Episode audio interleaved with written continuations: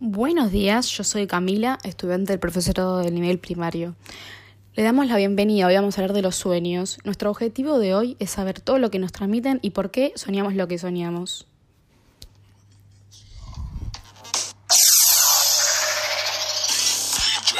Cristian trae una fusión rítmica alto Muy bien, acá estamos de vuelta. Buenas tardes, buenos días, buenas noches.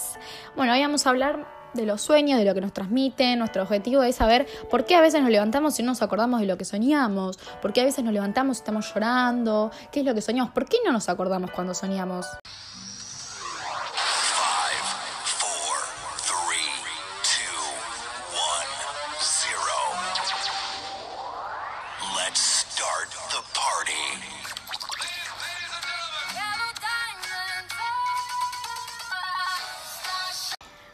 A lo largo de nuestra vida, desde que somos niños, nuestra mente crea imágenes cuando dormimos.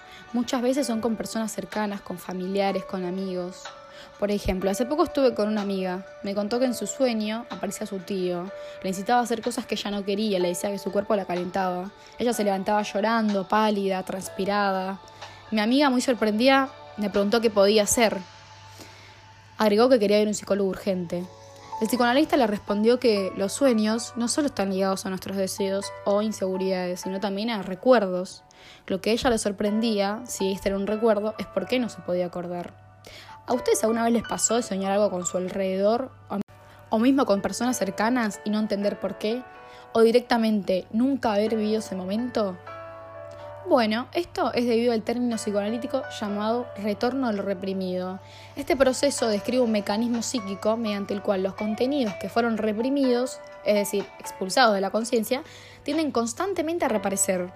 Lo reprimido por nuestro inconsciente retorna de manera distorsionada o deformada, por ejemplo, en forma de sueños, síntomas, actos fallidos o lapsus y fantasías. Esto sucede cuando nos pasa un hecho traumatizante y nuestra mente lo almacena, lo manda a un lugar totalmente incógnito para no hacernos daño. Pero estos recuerdos, deseos, fantasías tienen un carácter indestructible. ¿Saben qué significa? Que esto a medida del tiempo, a lo largo de los años, cuando otro momento similar se acerca, ese recuerdo totalmente reprimido en nuestra cabeza vuelve hacia nosotros y nos niega la oportunidad de disfrutar. Por ejemplo, voy a contarles un hecho concreto. Mi amiga, después de muchos años, estuvo de novia, se enamoró y quiso tener relaciones, pero en tanto que alguien la tocaba, le daba un abrazo, la acariciaba, ella quedaba perpleja, blanca, como si hubiera visto un fantasma.